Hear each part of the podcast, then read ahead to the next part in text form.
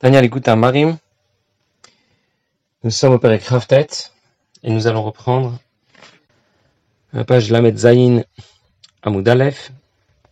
12 lignes par le bas au point Vegam Yarim Alea Bekol Rashgadol Vadrogez. Zaken dans ce Pérec nous parle du Timtum Alev qui peut affecter notre sensibilité pour la Torah et par la Kdusha, c'est-à-dire que nous parlons de quelqu'un qui pratique le mitzvot, qui étudie la Torah, mais le cœur n'y est pas. Et d'où cela provient? Pourquoi il a trop peu de sensibilité pour la Torah et la Gdusha Parce qu'il a trop de sensibilité de considération pour lui-même. Le responsable, c'est le Nefesh Abamit. La solution, c'est de le briser. Comment on le brise? En se brisant soi-même. Et pour cela, il va falloir euh, lui dire, non pas ces quatre vérités, mais ces cinq vérités. L'Admorazaken nous a déjà guidé, nous a donné déjà plusieurs pistes de réflexion. Euh, à nous de les développer ensuite. Je le rappelle rapidement.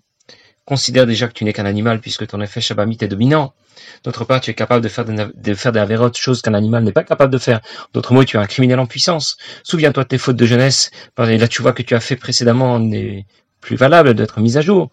Tes pensées, tes paroles et tes actions depuis que tu es né ne sont pas associées à la doucha, c'est donc nécessairement elles sont associées au clipote. Regarde encore à quoi tu rêves. Tes rêves révèlent ta véritable et profonde personnalité. Et lorsque tu vas réfléchir et méditer à tout cela, eh bien, tu vas te rendre compte que finalement, tu n'es pas celui que tu pensais être. Finalement, tu n'es pas quelqu'un de si bien et de si brillant. Au contraire, tu n'es que quelqu'un d'abominable.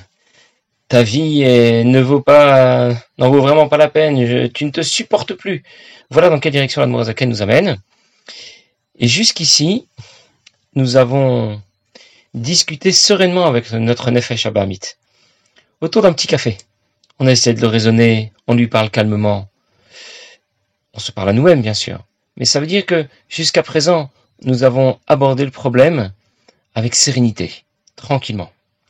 Et parfois, ça ne suffit pas. Parfois, le Nefesh Abamit ne se laisse pas, ne se laisse pas emporter comme ça, juste quand on lui parle sérieusement et gentiment. peu comme un enfant. Parfois, on peut parler à un enfant, on lui parle gentiment, on essaie de lui expliquer, ça va pas. Et quand ça ne va pas, euh, il faut parfois lever le ton un petit peu. Et c'est ce que la Zaken va nous dire tout de suite. Parfois, on va avoir besoin, besoin de lever un peu le ton de faire la grosse voix. Et alors bien sûr, il ne s'agit pas de faire la grosse voix physiquement, on parle de ce qui va se passer à l'intérieur de nous, sur quel ton nous, on va s'adresser à notre nefesh abamit. Alors la Noazakan dit, Gamiar im alea, kol raj elle va devoir crier à soi-même, à son nefesh abamit, pour la rabaisser, comme disent nos maîtres.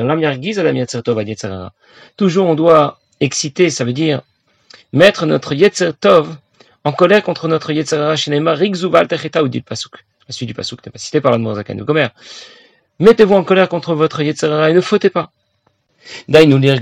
Abamit c'est-à-dire se mettre en colère contre le Nefesh Abamit, contre son Yetzerara Bekol Raj Orgazme Marshafto. Voyez, l'Admorazakan dit clairement. Il ne s'agit pas de crier à qui que ce soit. Il s'agit de se crier à soi-même, à l'intérieur, en pensée.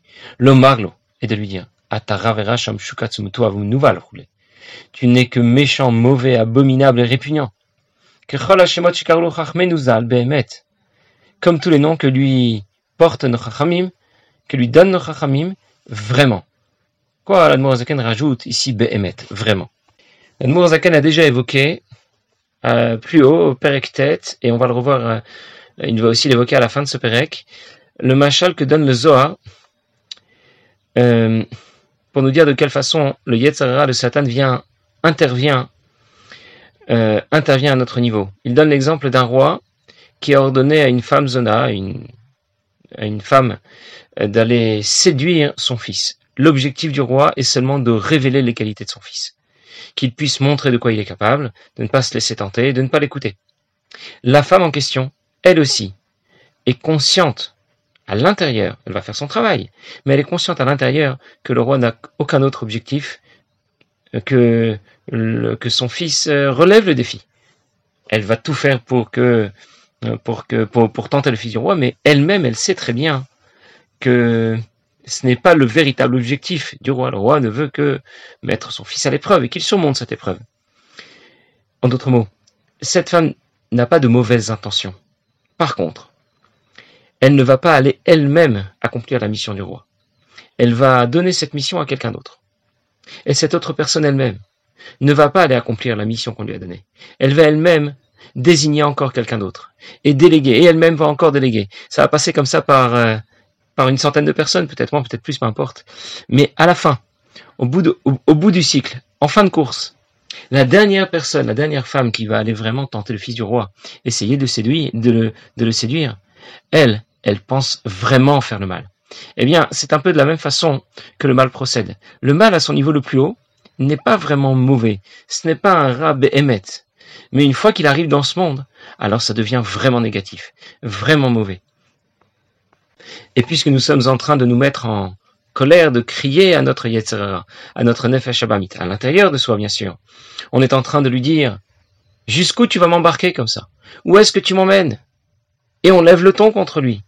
Alors on se rappelle qu'il est vraiment mauvais, qu'il n'est pas seulement en train d'essayer de nous tenter, mais qu'il est vraiment profondément mauvais. Ad matai, Jusqu'à quand tu vas me, me cacher la lumière, la lumière infinie de Dieu? Qui intègre la création. En général, Memalek Olalmin, comme on l'explique ailleurs, fait référence à la présence du divin qui intègre la création, c'est-à-dire euh, qui se trouve partout à la fois.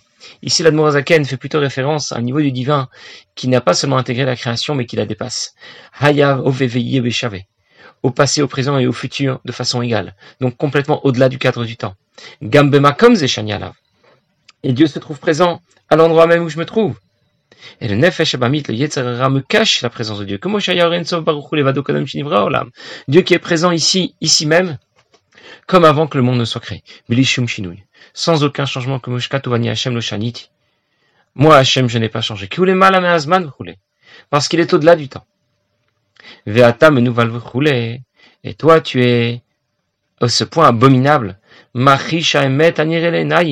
Tu contredis la vérité sensible que l'on voit des Quand on y réfléchit, on prend conscience que la création s'efface littéralement devant Kadesh Baruch Bifrinat reiya chushit. De façon sensible et visible. Et en faisant en sorte de briser son nefesh abamit, de s'adresser à lui, c'est-à-dire à soi-même, en haussant le ton, en lui parlant avec un peu plus de fermeté, pas comme on parle gentiment à quelqu'un qu'on essaye de raisonner. Eh bien, cela va aider notre nefesh Elokit. Afin de lui ouvrir les yeux, de lui éclairer le visage, les yeux, et d'être sensible à l'unité de Dieu euh, de façon visible, c'est-à-dire comme si l'on pouvait le voir. Je continue à lire quelques lignes et je vais expliquer. Pas seulement comme on pourrait comprendre la présence de Dieu, mais comme on pourrait la voir. Comme ailleurs, il est expliqué que c'est là tout l'objectif de notre avoda. Il y a une idée qui d'abord, que d'abord la Zakan a développée ici, qui consiste à parfois utiliser les grands moyens, pas vraiment les grands moyens, mais on va dire euh, utiliser un peu de force, un peu de fermeté, pas de violence, peut-être le mot n'est pas bien choisi, mais ne pas s'adresser gentiment à notre Yetzirah. Un jour, euh, pour vous donner un exemple, un jour au cours d'un Fabringen, Mashpia Rav Reuven Dunin euh, a parlé, comme on parle parfois pendant un Fabringen, c'est pas un chiot. Alors il, a, parlé de façon un peu sèche aux Bachurim qu'il écoutait. Certains Bachurim euh, lui ont dit que bon voilà, fallait peut-être peut-être parler un peu plus gentiment. Alors euh, Rav Reuven Dunin lui a répondu, il lui a dit écoute, lorsque quelqu'un est réveillé, on peut lui parler. Mais lorsque quelqu'un s'est évanoui, ça sert à rien de lui parler. Je vais lui murmurer quelque chose dans l'oreille. Euh, ça va pas fonctionner. Il va falloir que je parle un peu plus fort. Maintenant, il est vrai que lorsque je vais lui parler même à voix basse, si je lui dis son nom, alors euh, ça peut aussi euh, le ramener à la conscience et le réveiller, parce que son nom va éveiller son etsem, son essence. Mais ça ne marchera que pour un homme. Si c'est un âne qui s'est évanoui, alors ça ne sert à rien de l'appeler par son nom. Mais il faut l'appeler comme il est, comme, il s'appelle vraiment. Il faut lui dire, tu n'es qu'un âne, tu ne comprends rien. Et c'est alors qu'il va se réveiller. C'est-à-dire que parfois, euh, il faut aussi hausser le ton et parler différemment à notre Nefesh Shabamit, c'est-à-dire se parler différemment à soi-même. Quel sera le résultat de cette opération lorsqu'on aura brisé, soit en lui disant ces cinq vérités, soit en, en s'adressant à lui avec beaucoup de fermeté, en haussant le ton, eh bien, ça aura pour effet de révéler davantage son effet à Elokit. Qu'est-ce que ça veut dire révéler davantage son effet Shalokit Ça veut dire que pour lui, le divin sera comme quelque chose de sensible, de visible, pas quelque chose dont il a entendu parler. C'est l'idée qu'on retrouve dans la Chassidut qui s'appelle Elokut bipshitut veolamot bitrachut ou le contraire Elokut bitrachut veolamot bipshitut. Je vais expliquer tout de suite. En ce qui nous concerne, par exemple, on n'a pas besoin de preuves et d'explications pour nous dire que le monde existe. C'est une évidence. Le monde existe. Je le vois autour de moi. Je peux le palper, je peux le toucher. J'entends du bruit. Et donc, euh, j'ai pas besoin qu'on m'explique et j'ai pas besoin d'apprendre sur l'existence du monde. C'est une évidence. Par contre, quand on commence à me parler de Dieu, oh, alors là, ça devient plus compliqué. Là, il va falloir qu'on m'explique, qu'on me donne des preuves, qu'on essaye de me convaincre. Ça va pas du tout être évident. C'est ce qu'on appelle olamot pshitut. Le monde, les mondes autour de nous, c'est une évidence. Et lokut bitrachut. Et le divin, c'est un chidouche. Vraiment, tu es sûr, Dieu existe? Tu l'as déjà rencontré, tu l'as déjà parlé, tu l'as déjà vu? Ah, tu m'expliques qu'il existe. Tu m'as donné, eh, tu m'as donné des, arguments convaincants, moins convaincants. Mais c'est loin d'être évident. Lorsque l'on va briser notre nefesh abamit, qu'on va appliquer le traitement de choc que nous conseille d'appliquer ici la Nourazaken, eh bien la flamme du nefesh elokit va briller. Et quelle va être la conséquence? Quels seront les résultats du traitement? C'est d'avoir une reya chushit. Alors on aura une vision sensible d'Akadosh Baruch Ça veut dire que l'existence de Dieu deviendra une évidence. Et au contraire, l'existence de la création va devoir m'être expliquée. En d'autres mots, on a inversé tout le système. Ça, un jour, euh, il y a un certain chassid à l'époque, euh, l'époque surtout d'Anmoazakel, l'Anmoura les chassidim étaient étaient persécutés par les mitnagdim, ceux qui, étaient des opposants à la chassidoute. Il est arrivé plus d'une fois que des chassidim se fassent lyncher, se fassent battre. Parfois même certains y ont laissé la vie. On les acceptait, pas dans les minyanim. Ils étaient en kharem. Bon, c'était vraiment une catastrophe. Bien sûr, depuis l'époque du Tzemar les choses ont changé. Et, et ça c'est beaucoup, les choses se sont vraiment beaucoup tassées maintenant, on n'en parle même pas. Mais à l'époque, euh, c'était dangereux de déclarer que tu étais un chassid. C'était te mettre en danger. Alors un jour, un de ces chassidim était en chemin, il traversait une ville. Et il y a des mitnagdim qui l'ont, l'ont aperçu. Et ils ont voulu vérifier si ce n'était pas un de ces chassidim qui ont perdu la tête et qui écoutent le Baal Shem Tov ou Alors ils ont décidé, ils savaient bien que s'ils allaient lui demander si c'était un chassid, il allait deviner qu'il valait mieux qu'il se taise. Alors ils lui ont plutôt demandé euh, que puisque c'était un voyageur, il venait d'une autre ville, peut-être qu'il pourrait les aider. Il se pose une question. Quelle est la différence entre un chassid et un mitnaged, quelqu'un qui est opposé à la chassidoute Et lui, il a répondu, un chassid, il pense à lui. Un mitnaged, quelqu'un qui est opposé à la chassidoute, il pense à Akadosh Baruch Ah, quand les mitnagim ont entendu ça, ils ont dit, voilà un bon juif. En tout cas, c'est sûrement pas un chassid. Il a dit qu'un chassid ne pense qu'à lui, un mitnaged ne pense qu'à Kadosh Baruch Bon, donc ils l'ont laissé partir. Un peu plus tard, il a raconté à ses amis ce qui lui était arrivé, qui est la question qu'on lui a posée, et la réponse qu'il avait donnée. Et ses amis n'ont pas compris. Qu'est-ce que tu as voulu leur dire avec ça? Alors il leur a expliqué. Pour un chassid, un chassid qui est impliqué dans l'étude de la chassidoute, qui s'en pénètre, le divin, c'est une évidence. Alors à quoi il doit réfléchir? Il doit réfléchir à lui-même. Il doit essayer de réfléchir, euh, trouver des preuves. Est-ce que j'existe vraiment? Est-ce que euh, vraiment je, je suis bien là et au, service de Dieu? Que Dieu existe, c'est une évidence. À quoi je dois réfléchir? Oh lamot, oh lamot bitrachut. Alors qu'au contraire, un mitnaged, quelqu'un qui est opposé à la chassidoute, n'a pas cette conscience, cette présence d'esprit euh, d'Akadosh. Et pour lui, il est clair qu'il existe. Bien sûr que j'existe. Euh, bien sûr que je suis là. Regarde, tu peux me voir, tu peux me toucher. il est bien clair que je suis là, c'est une évidence.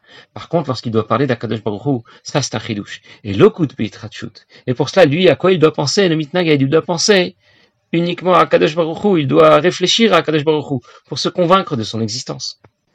Et donc, le Mourazaken nous explique que lorsque l'on va d'abord s'adresser à notre Nefesh Abamit, lui dire, comme j'ai dit, ces cinq vérités, et puis on va même lever la voix, eh bien cela va briser notre Nefesh Abamit, cela va nous briser, briser notre Nefesh Abamit, et du coup, le divin va nous apparaître comme une évidence. Pas parce qu'on y aura beaucoup réfléchi, parce qu'on a rencontré quelqu'un qui nous a convaincus, ça ne marchera pas comme ça.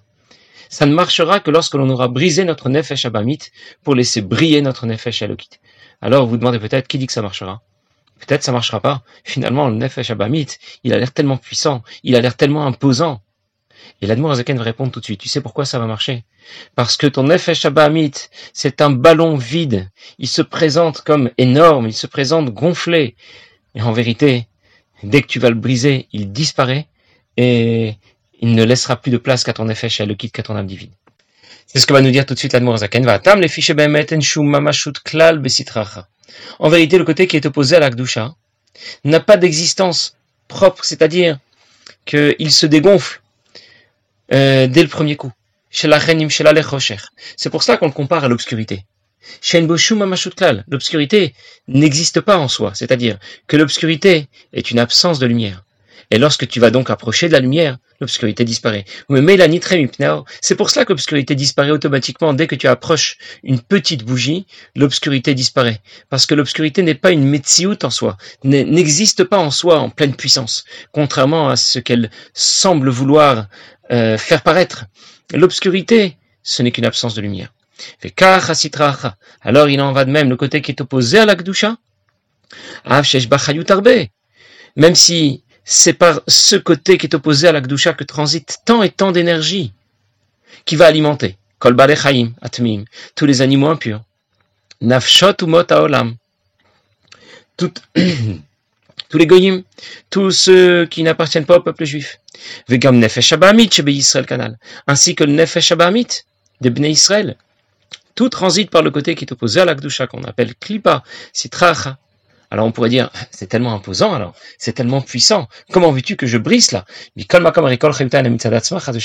Mais toute cette énergie, ce n'est pas la sienne, canal. C'est l'énergie que la Kdusha lui apporte. Et donc lorsque tu vas la briser, elle va se dégonfler. Dès le départ, elle est complètement effacée devant la Kdusha, comme l'obscurité s'efface devant la lumière, matériellement, eh bien, ce qui est opposé à l'Akdusha s'efface naturellement devant, euh, devant le côté de l'Akdusha. Morazakan a cité le Nefesh Abamit Israël en troisième position, parce que nous savons déjà qu'il est différent du Nefesh des Umot Olam des nations de ce monde, à mesure où son origine est Klipat Noga, comme nous avons déjà vu dans le premier chapitre. Voilà donc pourquoi ça va marcher. Nous allons lui parler, nous allons lui crier, c'est-à-dire se parler à soi-même, se crier à soi-même, et alors il se dégonflera comme un ballon de baudruche. Bien, la n'a pas tout à fait terminé parce qu'il nous reste encore à comprendre alors pourquoi Akadosh Baruch l'a gonflé à ce point, pourquoi il lui a donné tant de puissance. On a compris qu'on pourrait le dégonfler très facilement, mais pourquoi lui avoir donné tant de puissance? Bon, mais nous allons voir ça la prochaine fois. Bezrat Hashem, passez une bonne journée.